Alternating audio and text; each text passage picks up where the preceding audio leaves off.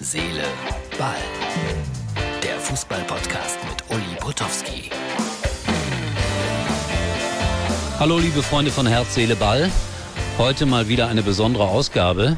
Ich habe gleich nur drei kurze Meldungen. Das ist die Ausgabe für Freitag. Aber das Allerwichtigste ist mir in diesem Augenblick meinem Producer und Freund Martin Ernst gute Besserung zu wünschen. Der ist nämlich von heute auf morgen ins Krankenhaus gekommen. So ähnlich wie bei mir vor ein paar Monaten. Und das macht uns schon klar, dass wir ein bisschen älter sind. Aber Martin hat wie immer humorvoll darauf reagiert, als ich ihn gefragt habe, soll ich dir denn heute einen kurzen Podcast schicken? Er schrieb mir, wir sind doch Zirkuspferde. Da hat er recht. Alte Ackergäule.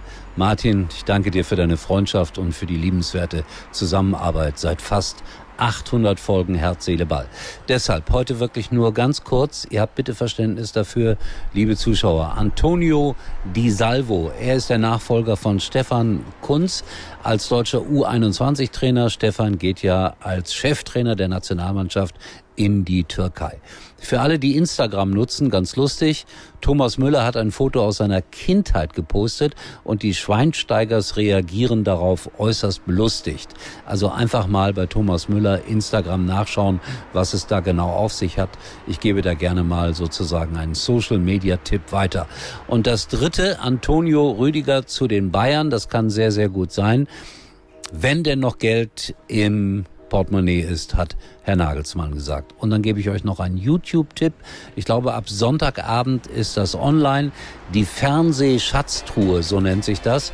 Und äh, Herr Battermann hat ein langes, langes Gespräch mit mir geführt, das er jetzt online gestellt hat.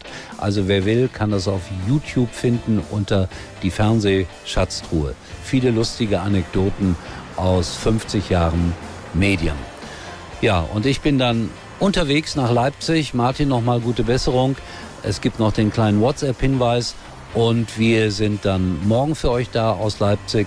Die Zirkuspferde Martin und Uli. Tschüss. Uli war übrigens mal Nummer 1 in der Hitparade. Eigentlich können Sie jetzt abschalten. Und was ich heute noch loswerden wollte als Sportjournalist, bekommt man ja täglich viele Informationen geschickt. Manchmal ist das ein richtiger Informationsstau.